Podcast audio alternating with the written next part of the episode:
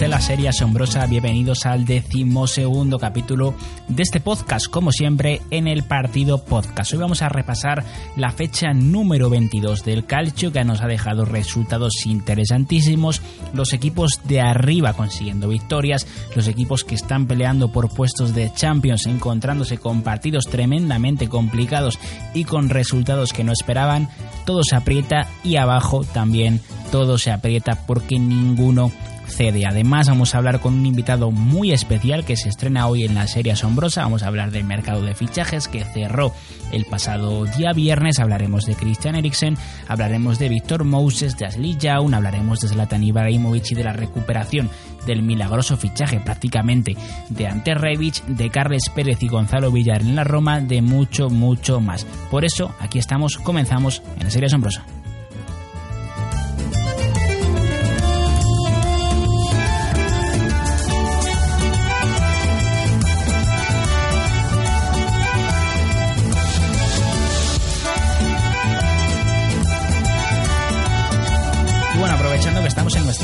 Temporada de la serie asombrosa, al final siempre queremos aprender de todas las críticas constructivas que nos hacéis, queridos oyentes. Queremos mejorar el formato y hemos decidido cambiar un poquito este análisis de la jornada para hacerlo un poco más extenso. No hablar únicamente de tres partidos, sino intentar dedicarle al menos 30 segundos a cada uno de los encuentros que se ha disputado en la jornada. Eso sí, luego nos detendremos en tres partidos en cuestión y los analizaremos de forma más detallada. Vamos a empezar por el último partido, el que se jugaba la noche del lunes, ese Sampdoria 2, Napoli 4, marcaban dos ex-napolitanos en la derrota de la Samp, tanto Quagliarella como Gaviadini, de nada se vieron ambos goles, y marcaban en la, la continua resurrección del conjunto de Genaro Gattuso, Arkadiusz Milik, Elmas, Diego Deme, su primer gol como napolitano, y Dries Mertens, que volvía de lesión. Importante victoria del Napoli, aprovechando además, consiguiendo reponerse de la baja de, Fabián, que había estado toda la semana con,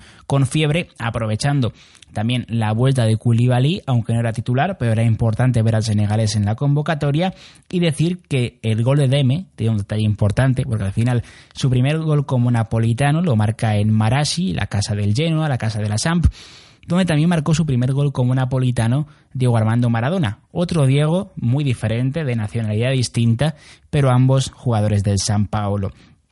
Continuamos con el partido que abría la jornada, que era ese Boloña 2, Brescia 1, marcó Ernesto Torregrosa para el Brescia, remontó el Boloña con goles de Orsolini y de Mattia Bani, el último gol en el minuto 89 para darle una victoria yo creo que merecida al equipo de la Emilia Romagna, el conjunto Rosso Blue, que había disparado 20 veces a portería por únicamente 3 del Brescia. El Brescia sigue en descenso. El Bologna, por su parte, se acerca a Europa. Suma 30 puntos y está a 2 puntos de Europa League el equipo de Sinisa Mihailovic. También tuvimos un encuentro entre dos equipos que se disputan entrar en Europa League o entre dos equipos que están peleando también por la etiqueta de ser el equipo revelación de la temporada.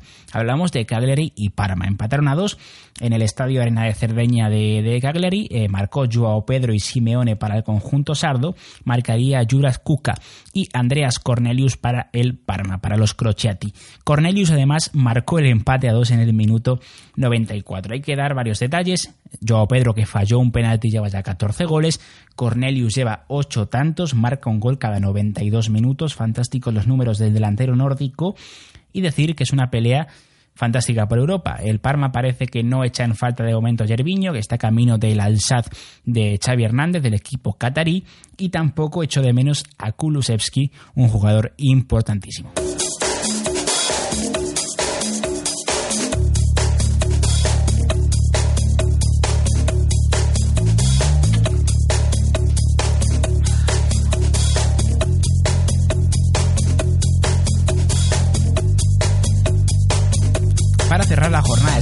Un partido apasionante. Un encuentro que fue una auténtica sorpresa. Sassuolo 4, Roma 2. Un equipo que el Sassuolo que nos deja partidos increíbles y luego es capaz de tirarse 4 o 5 encuentros con una cara totalmente irreconocible, porque al final sabemos que el equipo de De Chervi es un equipo que juega muy bien al fútbol, que tiene un talento increíble en la zona de ataque, con jugadores como Boga, como Caputo, como Juricic, como Berardi, pero que atrás defensivamente es un equipo muy flojo y al final últimamente peca más de lo segundo que de lo primero, pero cuando juega bien al fútbol, cuando tiene esos partidos en los que parece prácticamente la Brasil del 70, la verdad es que nos reconciliamos con el Sassuolo de De Chervi, con el equipo Nero Verdi. Doblete de Chicho Caputo, marcó también Juricic, llegó a ponerse con 3 a 0 al descanso del Sassuolo, al final después del 3 a 2 mataría el partido Jeremy Boga con un fantástico gol. Hay que decir que Caputo ya suma 14 tan, bueno, 10 goles y 4 asistencias, ha participado en 14 tantos, mejor dicho. El primer gol es una auténtica maravilla, como deja sentado a Mancini. Fue expulsado Lorenzo Pellegrini por doble amarilla, baja importante para el siguiente partido de la Roma y debutaron Carles Pérez y Gonzalo Villar de los que posteriormente hablaremos con nuestro invitado. Tenemos ahora un partido que fue importante, del que no vamos a hablar mucho, Juve 3, Fiorentina 0, porque nos vamos a expandir ahora después. Vamos a hablar detalladamente del equipo Bianconeri y del conjunto Viola. Ganó la Juve 3 a 0 con dos goles de Cristiano Ronaldo, ambos de penalti y con gol de Matisse de Light cuando el partido ya estaba sentenciado dos goles a cero en el minuto final. Hay que decir que hubo polémica y hay que decir que hubo detalles tácticos que ahora después vamos a analizar. La Atalanta, por su parte, un equipo que se hagaba con opciones de ponerse en puestos de Champions si aprovechaba el pinchazo de la Roma, le valía empatar y eso fue lo que hizo. Empató a dos con el Genoa en Bérgamo. Últimamente los resultados que saca Atalanta en Bérgamo no son buenos porque se ha dejado 5 puntos contra dos equipos que están en puestos de descenso. Es el caso del Genoa en esta última jornada. Es el caso de la Spal con el que perdió hace unas fechas y está en puestos de Champions, es cierto, pero podría estar mucho más cerca de los equipos de cabeza si hubiera sumado esos puntos. Marcaron Toloy e Ilicic para el equipo Bergamasco, marcó Crisito y Tony Sanabria para el Genoa. Por otro lado, tenemos otro partido del que vamos a hablar a continuación, una exhibición ofensiva del Alacio, una más. Ganó 5-1 a la espalda de Ferrara en el Olímpico, dos goles de Inmóvil, dos goles de Caicedo, incluso marcó Bobia de Canje y marcó Misiroli para la espalda. Hablaremos ahora de este partido. También hablaremos ahora del empate del Milan. Milan 1, Elas Verona 1, un partido que dejó muchas cosas. Tenía muchas bajas el Milan, Ibrahimovic, Benacer. El Elas Verona sabemos que es un equipo tremendamente rudo, tremendamente difícil de ganar. A todos los equipos les ha costado ganar a Elas Verona. Yo creo que nadie le ha ganado cómodamente ahora mismo. No me viene a la memoria, la verdad, que ningún equipo que haya sido capaz de aplastar a Elas Verona, al menos ninguno de los de arriba. Y la verdad es que sabemos que va a ser difícil, así que ahora hablaremos de este Milan 1, Elas Verona 1. Un partido tremendamente sorprendente fue el Leche 4 Torino 0 un partido que va a costarle la destitución a Walter Macharri ahora mismo, la noche de lunes, en el momento en el que estamos grabando este vídeo, este directo, perdón, este vídeo no, este directo tampoco, me sale la vena de YouTube prácticamente. Este podcast eh, no está destituido todavía, pero es prácticamente oficial el hecho de que va a llegar en Moreno Longo, el ex entrenador del Torino Primavera, también ex entrenador de Frosinone, va a ser el nuevo técnico del Toro. Marcaron de Iola, Barak, dos fichajes nuevos de Leche este mercado de invierno, marcó un golazo tremendo Filippo Falco y marcó la Padula de penalti. El Leche que no ganaba desde el mes de noviembre, que vuelve a reencontrarse con la victoria y se aleja un poquito del descenso. Para acabar, Udinese 0, Inter de Milán 2. Tras tres empates consecutivos, vuelve a ganar el Inter de Conte con dos goles de Lukaku. No fue el mejor partido del Inter, ni mucho menos, pero importantísimo sumar de a tres en la previa del derby de la Madonina. Además, titulares Espósito, titular Eriksen, titular Padeli, titular Moses. Hubo muchas bajas en el equipo Nera Churri. Dijo eh, Handanovic está tocado de la mano. Veremos si es capaz de llegar a ese partido contra el Milan. Parece que sí.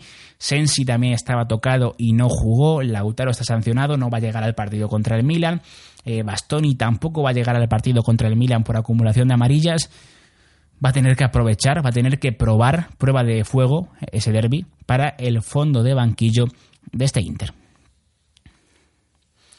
En cuanto a la clasificación, pues no hay muchos cambios, la verdad. La Juventus sigue líder, mantiene la distancia de 3 puntos con el Inter, que tiene 51 unidades. Con 49 está el Alacho, el Alacho que tiene un partido menos que juega esta semana, este miércoles, precisamente contra ese complicado el Asverona, juegan en el Olímpico. Y el cuarto clasificado es el Atalanta con 39 puntos. Completan puestos de Europa League también con 39 unidades la Roma y con 32 puntos en un triple empate tenemos a Milan, a Cagliari y a Parma. En descenso, Leche asoma por encima con 19 puntos y luego ya estarían en descenso Serie B el Genoa con 16, el Brescia con 15 y la Spal con 15.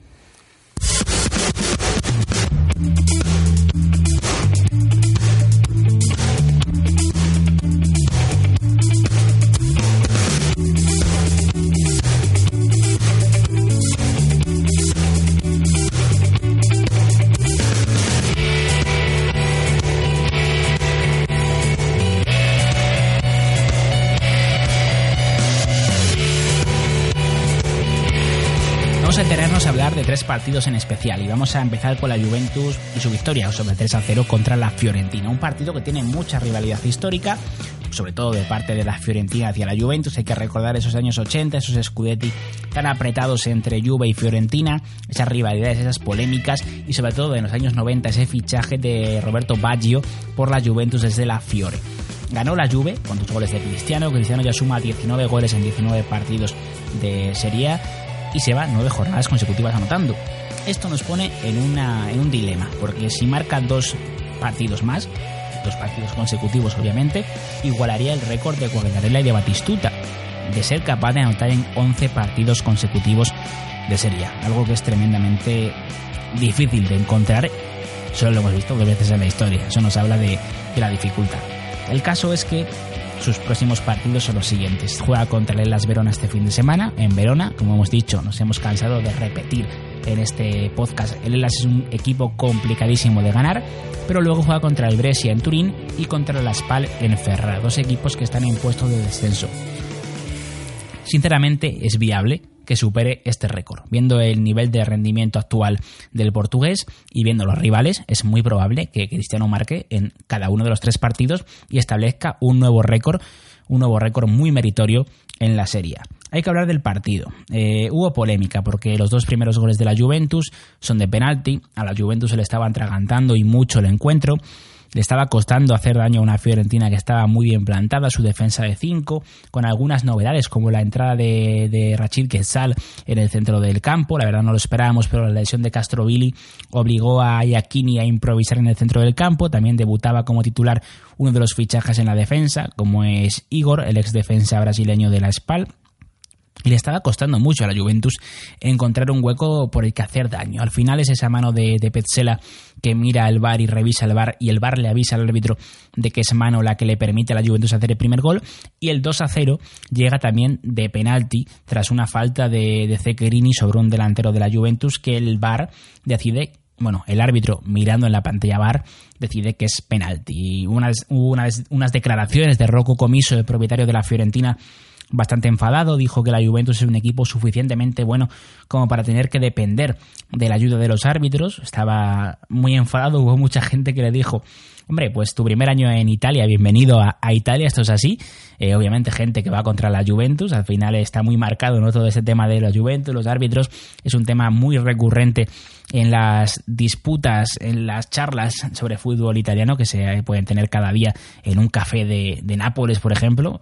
Seguro que el lunes estarían hablando de este tema en la previa del partido contra la SAM, poniendo verde a los, del norte. La rivalidad es, latente. Pero el caso es que la Juventus al final consiguió resolver el partido también en parte gracias a la situación de, de Gogi Chesney en portería, ¿no? Porque la Fiorentina tuvo ocasiones para poderse 0 a 1 en Turín, para meterle tensión a un equipo que venía de perder en el San Paolo contra el Napoli, que no podía volver a pinchar y menos ante su afición. Y la verdad es que Chesney, el polaco, volvió a demostrar que es un portero que yo creo que arrastra una etiqueta que no le corresponde, porque al final yo creo que mucha gente se quedó con su etapa en el Arsenal, pero desde que llega a Italia, primero en la Roma, luego en la Juve, se convierte en un portero que crece jornada tras jornada, que crece temporada tras temporada, cada vez es más seguro, cada vez es más completo y cada vez le da más puntos a sus respectivos equipos. Y ahora mismo la Juventus, la verdad, no creo que esté a un nivel top 5 mundial, pero sin duda alguna está entre los 10 mejores porteros del fútbol europeo. Para acabar, un detalle táctico. Y es que Sarri habló en rueda de prensa y le preguntaron por la opción de poner a cuatro atacantes juntos, a los cuatro atacantes. Douglas Costa, Dybala, Higuaín y Cristiano. Todos jugando a la vez, en un tridente, no, un cuatridente. Y la verdad es que Sarri lo desechó. Dijo que por términos de equilibrio eso no se sustenta y parece improbable, salvo que tenga que remontar un partido, que estos cuatro jueguen juntos. Siguiente partido del que vamos a hablar en profundidad, lo habíamos dicho anteriormente, es esa victoria del Alacho, porque el Alacho al final se está confirmando como un candidato al Scudetto. Veremos si es capaz de aprovechar ese partido pendiente y colocarse ya de forma segura como segundo clasificado. Esperemos que sí, porque al final eso nos dejaría una pelea en el Scudetto a tres bandas, yo creo que muy bonita.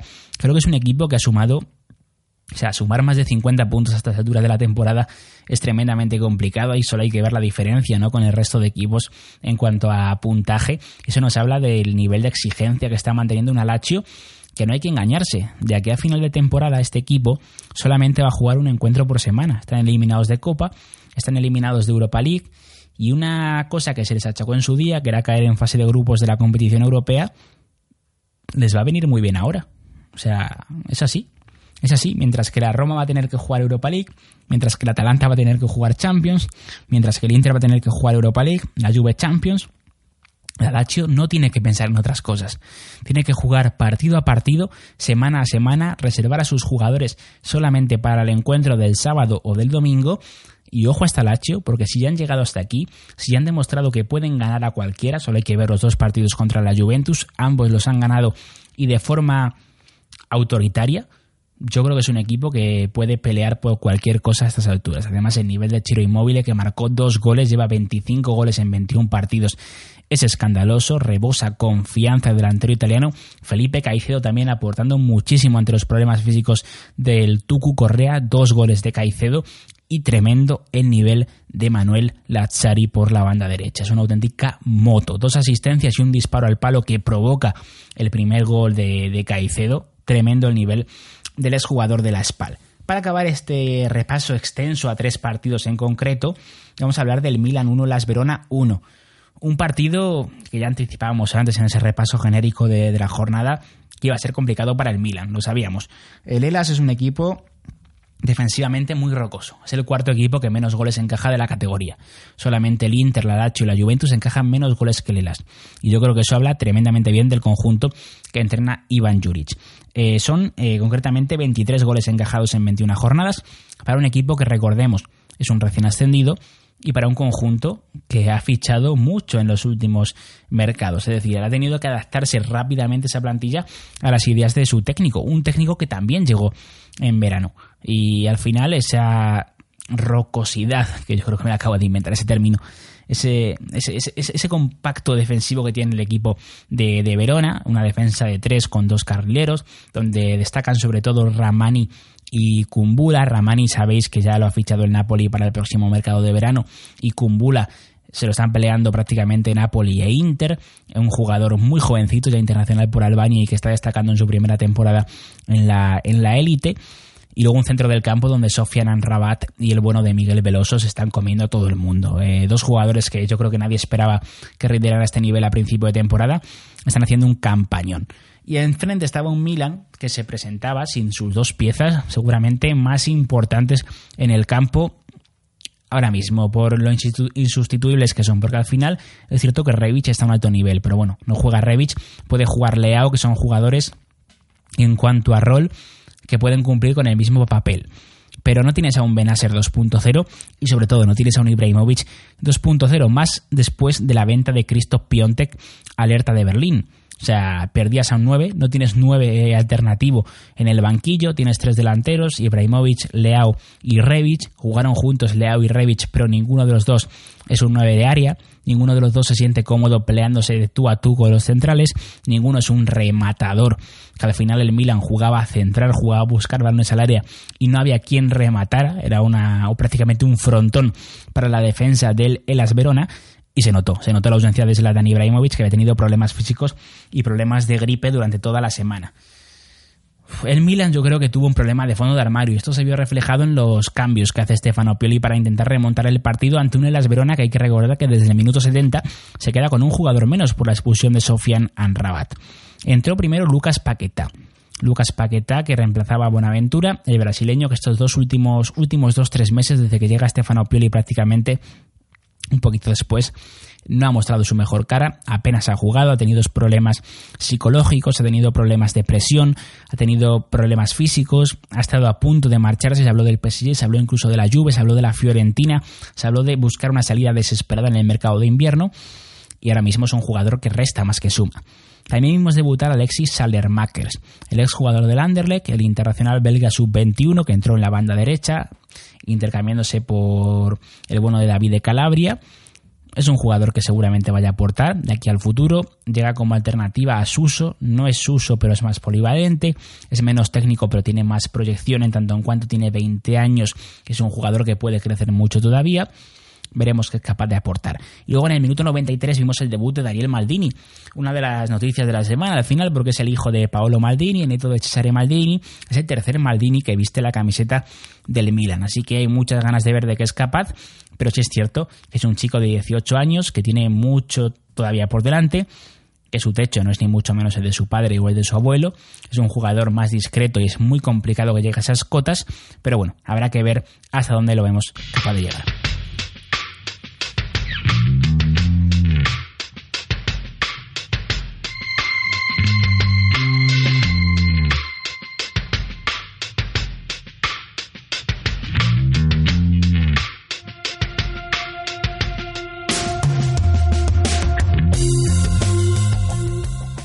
Y continuamos con un invitado especial, como habíamos adelantado antes, vamos a hablar del cierre de mercado de fichajes, de algunos movimientos especiales que ha habido este mes de enero en Italia y para ello vamos a hablar con Miguel Quintana. Un placer Miguel que te pases por la serie asombrosa para hablar de, varios jugadores que yo creo que conoces muy bien y que bueno tenemos mucha tenemos ganas de ver en Italia, desde luego. El placer Mirati, ¿qué tal? La verdad es que sí, ¿eh? se ha movido bastante bien el mercado en general, porque por ejemplo en la Bundesliga también ha habido fichajes interesantes, pero en el calcio también, ¿eh? muy puntero. Sí, como sabéis podéis seguir a Miguel Quintana en Twitter, en arroba Quintana y también en YouTube, por supuesto, en Diario de un Periodista Deportivo. Si buscáis Miguel Quintana en YouTube, seguro que sale su canal y recomendadísimo para que estéis al día de todo lo que pasa, no solo en la Liga Española, sino en, general en el mundo de, del fútbol. Vamos a hablar de una serie de fichajes, Miguel, y quiero empezar por el más mediático de todos, que al final es Christian Eriksen. Bueno, también es Latan Ibrahimovic, pero yo creo que Eriksen, por, por impacto de, sí, y de, y de edad también y de casi el último en llegar al final. Ibrahimovic llegó ya hace prácticamente más de un mes. Pero el caso de Eriksen, eh, al final no ha sido sorpresa, sorpresa, porque se venía mascando. Pero no sé si hace un mes te, hubieran, te hubiera dicho que el Inter iba a fichar a Eriksen. Te hubieras llegado a creer, porque es que PSG, Real Madrid, había equipos muy potentes y con un proyecto deportivo seguramente más motivante, también estaban detrás de él. Hace un mes igual sí, hace un mes igual sí, pero en, en julio o mismamente hace 10 meses, cuando el Tottenham estaba en cuartos semifinales de, de la Champions, no lo hubiese pensado porque creía que, que Eriksen estaba preparado para, más que dar, como dije en Twitter, un paso al lado. Luego podemos entrar en consideraciones, evidentemente el Inter es más grande que el Tottenham, pero bueno, ahora mismo ocupan una posición en, dentro del escalafón europeo de acceso a jugadores, yo creo que bastante parecido, o un poquito por encima del Inter, pero yo esperaba un salto a un equipo que, esté permanentemente aspirando a ganar la, la, Champions, es decir, hubiese esperado antes un fichaje por la Juve que por el Inter, para entendernos. Pero, pero me parece que encaja a la perfección, o sea, uno... Eh, cuando, cuando llega un futbolista a un equipo, traza eh, la posición, las conexiones, el encaje, el ritmo al que puede jugar el equipo y demás, y realmente todo encaja, todo es coherente. Y más que decir que Eriksen necesitaba al Inter, sí que parece evidente que el Inter necesitaba a Eriksen si quiere seguir dando pasos hacia adelante y entonces sí volverse a convertir en un equipo que esté por encima, evidentemente, de lo que ha sido el Tottenham estos últimos años. Sí, además el método fichaje, hablabas de la Juve, es muy Juve. Tiene, tiene algo que ver, por supuesto, que esté Giuseppe Marotta ahora mismo en la directiva de, del Inter, un ex de la Juventus, este tipo de fichajes, ¿no? Aprovechando oportunidades de mercado de jugadores que van a acabar contrato. Los sacas pues relativamente barato, 20 millones de euros por un jugador como Eriksen no está nada mal. Y luego lo que comentabas, que va a ser muy importante en la plantilla, porque al final hemos visto un Inter que ha llegado agotado físicamente al, al mes de enero, tuvo lesionados, eh, tuvo muchos partidos, Copa Italia, Champions, partidos de Serie A, cada partido era prácticamente una final porque no se podía permitir pinchar en ninguno de ellos, no tuvo una fase de grupos tranquila de Champions, ni mucho menos, y al final lesiones como la de Varela, como la de Sensi, le terminaron de dinamitar el equipo a Antonio Conte. Y al final pues Eriksen llega yo creo que para ser una alternativa a Sensi, veremos si por delante o por detrás de, de italiano, yo creo que es ese perfil de jugador. Creo que Varela y Brozovic ahora mismo son insustituibles. Y luego que Sensi no ha recuperado el nivel de antes de la lesión. Así que también es un, un acicate ¿no? para el jugador italiano, para que espabile.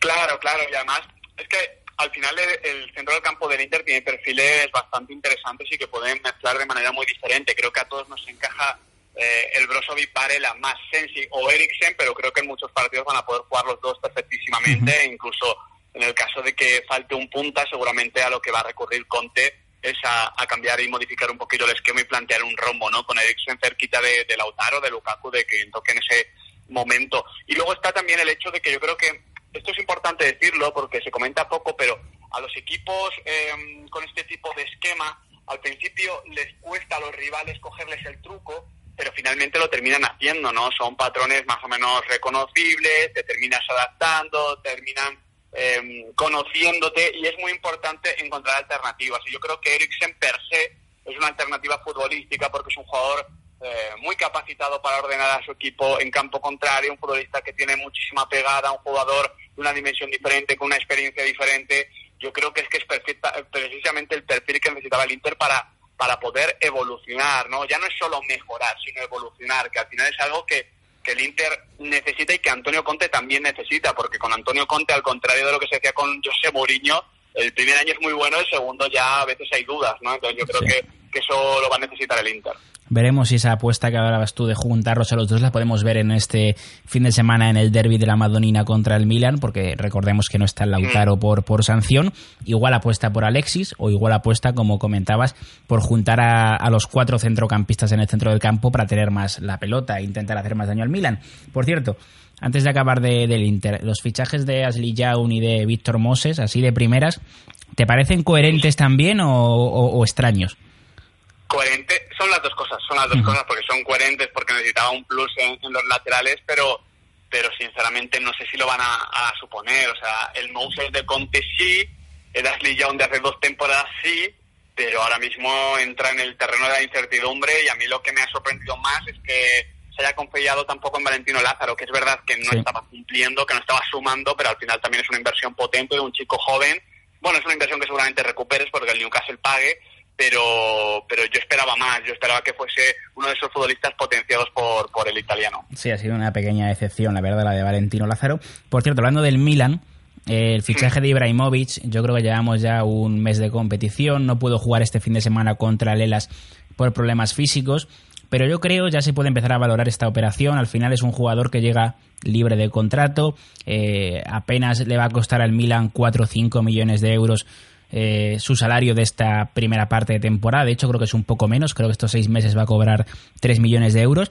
Y se puede decir que en tema de marketing, por un lado, y en tema deportivo, por otro, yo creo que el Milan ya lo ha rentabilizado. Es que al final es un jugador que ha cambiado la cara del equipo. Sea marque o no goles, porque al final solo ha metido un tanto, pero yo creo que en el tema de, de, espíritu, en tema de carácter, en tema de liberar a otros jugadores, yo creo que le ha dado un vuelco a este Milan.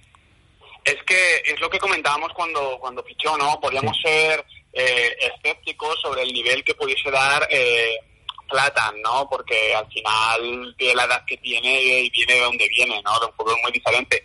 Pero con, con la personalidad de Platan no se puede dudar, ¿no? Igual en Champions League se puede dudar, ¿no? Pero en, en Serie A, en el día a día, en un club como el Milan, yo creo que no, que necesita un futbolista así y que, y que realmente eh, el impacto ha sido muy positivo. Yo, yo creo que el, el, la remontada Copera ante, ante Torino eh, representa un poco esto, ¿no? Porque, porque el, el Milan es capaz de, de, soportar esos momentos difíciles, es capaz de luego voltear la situación, es capaz de, ganar, de tener esa puntualidad y yo se lo relaciono también a lo que siempre decimos, ¿no? Lo que decía Valdano, el fútbol es un estado de ánimo. Yo creo que Zlatan se lo ha cambiado al Milan, ha comenzado a ganar partidos y a partir de ahí tiene inercia positiva. Así que sí, igual pecamos de eh, vincular hechos, ¿no? Pero no me parece casualidad que esto haya llegado precisamente justo al desembarcar Ibrahimovic en, en, la que su casa hace no tanto también. Y el que es un fichaje entre comillas, porque ya llevaba en el Milan desde verano, pero sé que a ti te gusta porque te leí por Twitter además una reflexión bastante acertada, ¿no? Que es el caso de Ante Rebic, que se ha aprovechado precisamente de, la llegada también de, de, Ibrahimovic, ¿no? Un jugador que parece que ha vuelto a nacer y que le está dando muchísimo al Milan. Yo le veo omnipresente prácticamente, se siente con mucha confianza, lo intenta todo, pide mucho la pelota, juega dentro, fuera del área. A mí me está gustando mucho el croata, la verdad. También me está gustando mucho Rafael Leao, pero el croata de verdad no me lo esperaba porque yo creía ya que estaba prácticamente desahuciado, pero esta resurrección va a venir muy bien al Milan también. Es que no, yo no la o sea, el ostracismo, o sea, no, porque Rebic precisamente es un futbolista que, que igual igual luego dices que no te da para titular, pero para ser una alternativa, para revolucionar encuentros, para suponer eh, ese plus también de carácter, no sé, el año pasado con, con el entrada de Frankfurt funcionó muy bien, al lado de, de Ale y de Luka Jovic, es un futbolista que viene a hacer también una muy buena Copa del Mundo, jugando en diferentes posiciones, que ese punto de versatilidad también le, le tenía que venir bien de cara, pues eso, a ser importante en, en, en un Milan en horas bajas, eh, le había querido el Atlético de Madrid. Yo sinceramente es que no estaba entendiendo la situación y por eso me parece hasta lógico lo, que ha pasado ahora, ¿no? Es un futbolista que, que aporta con muy poquito y que se ha subido a esa ola o incluso la, ha fomentado, porque al final el, el, Milan gana partidos en parte gracias a, a, Revit y, es una muy buena noticia. Al final hay que entender que, que, este tipo de, de movimientos eh, aparentemente cortos, concesiones y demás, o opciones de compra y demás historias, también necesitan de su tiempo, ¿no? No, no, un jugador a lo mejor no, no se adapta, aunque solo sea eh, socialmente, humanamente, a la ciudad, al cambio, en seis meses o en tres meses y necesita un poquito más. Y a lo mejor le ha podido pasar eso, a lo mejor no se integraba con los compañeros. El caso es que ahora jugando, evidentemente, es un argumento más para, para Pioli. Hay dos jugadores que conoces tú muy bien, que han aterrizado también este mercado de invierno en Italia, lo han hecho en Roma para fichar por el equipo Rossi, son Gonzalo Villar, que llega desde Segunda División, desde el Elche, y el bueno de Carles Pérez, que llega desde el Barcelona. A ver, a mí me parecen dos jugadores que yo creo que van a aportar desde banquillo. También es cierto que llegan por el caso de Gonzalo Villar lo entiendo más como una bueno los dos son apuestas de futuro pero también llegan condicionados por lesiones que hay en la plantilla no como es el caso de la lesión de Chaniolo y la lesión de última hora de, de Diaguará pero es verdad que son dos fichajes no para ser importantes de forma inmediata pero de cara a futuro pues son dos proyectos que yo creo que la Roma ha sacado por bastante buen precio. En total se puede hablar de unos 17, 18 millones de euros por los dos. Además, en el caso de Carles Pérez, pagaderos en verano. O sea, yo creo que son operaciones muy interesantes.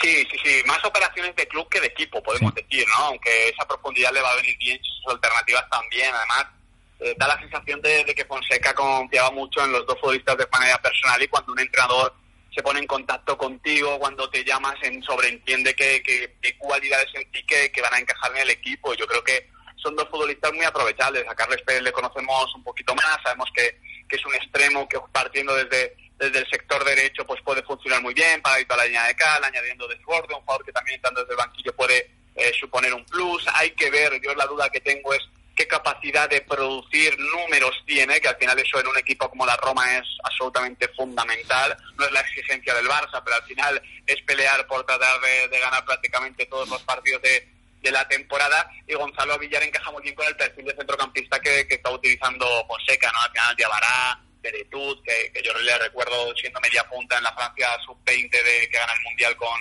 con Popa y con Condopia por detrás, eh, son jugadores de buen pie, de, estilo asociativo y Gonzalo Villar es uno de esos centrocampistas que, que no parecen tener la edad que tienen en el sentido de que la mayoría de centrocampistas empiezan, pues mira, como Beretut, más arriba, jugando como media puntas, como interiores, este ya juega en la base de la jugada, ordenando, organizando, y al final eso es lo que, lo que quiere poner en práctica Fonseca. Yo creo que son fichajes que, que raro será que, que, te salgan rana a nivel económico, que sea una gran pérdida, y por tanto me parece que son apuestas muy bien tiradas, sobre todo, como tú dices, en este momento de la temporada, porque seguramente sean para el medio largo plazo, pero oye, si ya te pueden sumar ahora, ya se, si ya se pueden meter en dinámica, si ya pueden sumar minutos de calidad, eso que ganas también, ¿no? Esa inversión que tú también cuidas. Hmm. Ya para acabar, Miguel, te quiero preguntar más que por fichajes, por la ausencia de ellos en dos equipos. Uno es la Juventus, que prácticamente ha fichado solamente a Dejan Kulusevski para la próxima temporada. y otro es la Lazio, que no se ha movido. A ambos equipos, en cuanto a resultados, les está yendo bien.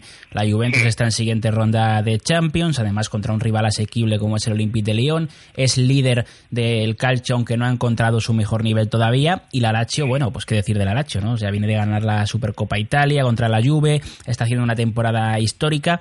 No sé si estos fichajes eh, hubieras encontrado algún tipo de mejoría en ambas plantillas, en la Lazio sobre todo fondo de armario, o crees que al final es que, por ejemplo, en el caso de la Juventus es una plantilla tan prácticamente bien equilibrada que no hacía falta fichar mucho más, porque en el caso de los centrales, por ejemplo, que las lesiones de Chiellini y de Miral te podían invitar a hacer algún fichaje, parece que Chiellini se va a recuperar en apenas un mes y confía bastante Sarri en la, en la recuperación de, de Chielo. Claro, es que a mí lo que me pasa con, con la Juve es que me parece difícil reforzar una plantilla así en, este mes, ¿no? Al final, futbolistas que puedan ayudar a la Juve que se hayan movido en, este mercado de invierno hay poquitos. Uno de ellos es Eriksen, pero al final Eriksen, eh, la mejor posición de Eriksen coincide con la de Paulo Dybala y ya está teniendo problemas ahí para quién ocupa la media punta, que ojo, a lo mejor se podría haber apostado ya directamente por, por Eriksen en la media punta y Dybala y Cristiano arriba y, y, olvidarse de juntar a los tres con, con el Pipa, ¿no? Pero pero al final también has traído a Rabiota, has traído a Ramsey, no puedes hacer una sobreapuesta en una posición que ya tienes cubierta. Yo creo que a la Juve le faltan cositas, mismamente el lateral derecho es una posición también, bueno, que está ahí pendiente por muy bien que, se esté desempeñando con Guillermo Cuadrado. Al final a mí en clave Champions me, transmite poca seguridad, pero entiendo que es eso, que es que clubes así, fíjate lo que le ha pasado al Barcelona, y que que ha intentado reforzarse, pero es que son futbolistas que, que, es raro que se muevan a estas alturas de la temporada y sobre todo por las cifras que quieran pagar eh, este tipo de, clubes, además como la Juve, que, mira muy bien el tipo de, inversión que, realiza.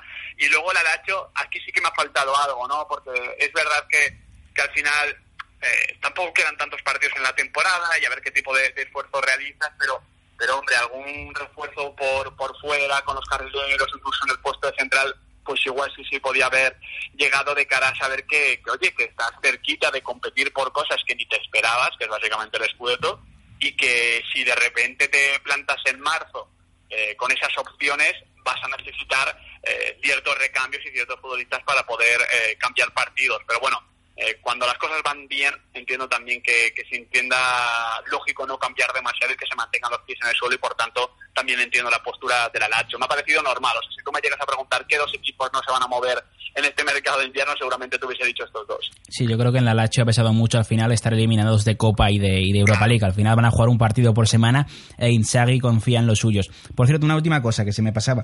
Ha hablado, dijo ayer Sarri después del partido, y me apetecía preguntarte, que además es un tema que ha levantado pues polémica o debate en Italia, lo podéis leer en nuestra página web en soycalcio.com si queréis ampliar las declaraciones. Él dijo que ve imposible que jueguen juntos Dybala, Douglas Costa, Cristiano e Higuaín por términos de equilibrio.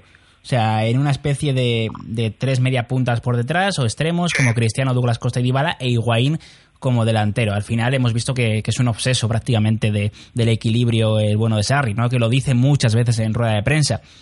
¿Tú crees que sí puede encajar o estás con él en que es prácticamente imposible? Es buen contadas ocasiones a lo mejor que tengas que remontar, pero de inicio, ¿lo ves viable? Sí, yo, estoy con él, yo estoy con él. Eh, me parece muy complicado porque además hay otro punto que es el hecho de que pierdes las alternativas desde el banquillo. Eh, Javier Aguirre siempre suele decir que no, tienes por qué alinear a los 11 mejores porque muchos partidos se ganan en la segunda parte. Y bueno, ayer Javier Aguirre ganó uno con, con Oscar Rodríguez en la segunda parte. Yo creo que que eso también hay que tenerlo en cuenta y luego es que me parece complicado. Yo de hecho es que te diría que, que, no es que vayan a jugar los cuatro, es que no van a terminar jugando eh, tres.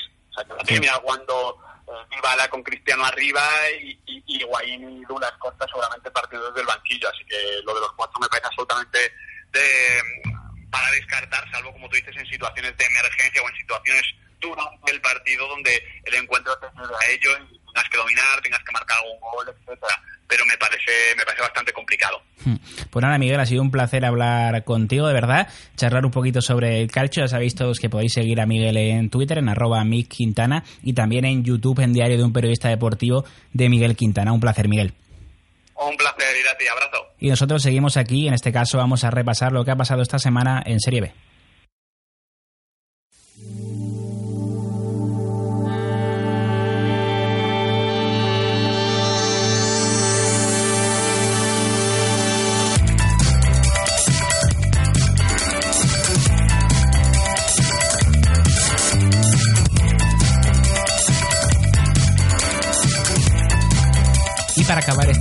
la serie asombrosa, después de esta magnífica charla con Miguel Quintana, vamos a hablar de, de lo que ha pasado esta semana en Serie B.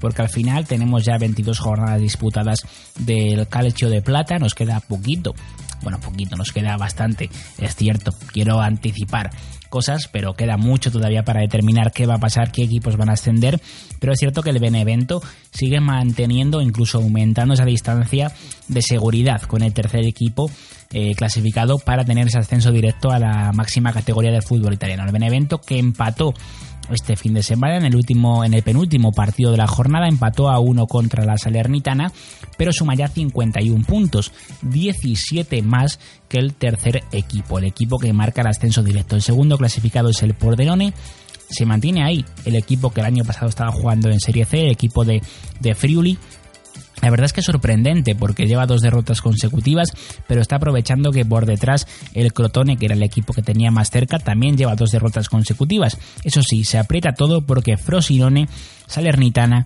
Crotone por supuesto, Chitadela, Perugia y Pescara completan esos puestos de ascenso directo ahora mismo. Eh, de ascenso directo no, perdón, de ascenso vía playoff. Solamente un equipo podría ascender a siguiente fase. En cuanto a esa zona de, de playout, tenemos al Empoli y a la Cremonese ahora mismo peleándose por no bajar a Serie C en una eliminatoria doble partido y bajarían de forma automática los de siempre, Cosencha, Trapani y el Livorno que está prácticamente desahuciado. El Livorno perdió en casa 0 a 3 con el Ascoli y la verdad es que lo tiene muy complicado. Parece que el equipo granota va a ser conjunto de Serie C.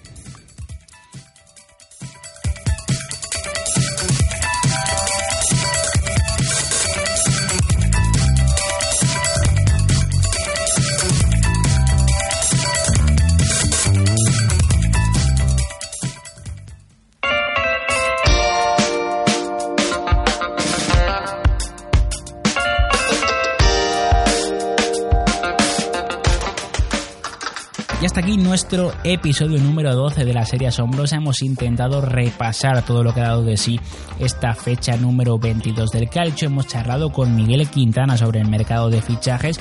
La verdad es que hemos tenido auténticos movimientos de equipos grandes los que se han dado este mercado de enero en Italia y había que comentarlos porque algunos tienen muy muy buena pinta. la verdad ese fichaje de Christian Eriksen es un golpe mediático y un golpe deportivo del Inter sobre la mesa. Ya sabéis que podéis contactar con nosotros a través de nuestras redes sociales, en Partido Podcast en Twitter y en Instagram, también en arroba soy barra baja en Twitter, arroba soy en Instagram o arroba iratiprat1 en Twitter. Además podéis dejarnos vuestros comentarios por estas redes sociales o también en la pestañita de comentarios de ebooks, aunque además de en ebooks también estamos en Spotify y en iTunes. Ya sabéis, hasta la próxima semana. Ved mucho calcio y además esta semana es especial porque el domingo tenemos Derby de la Madonina.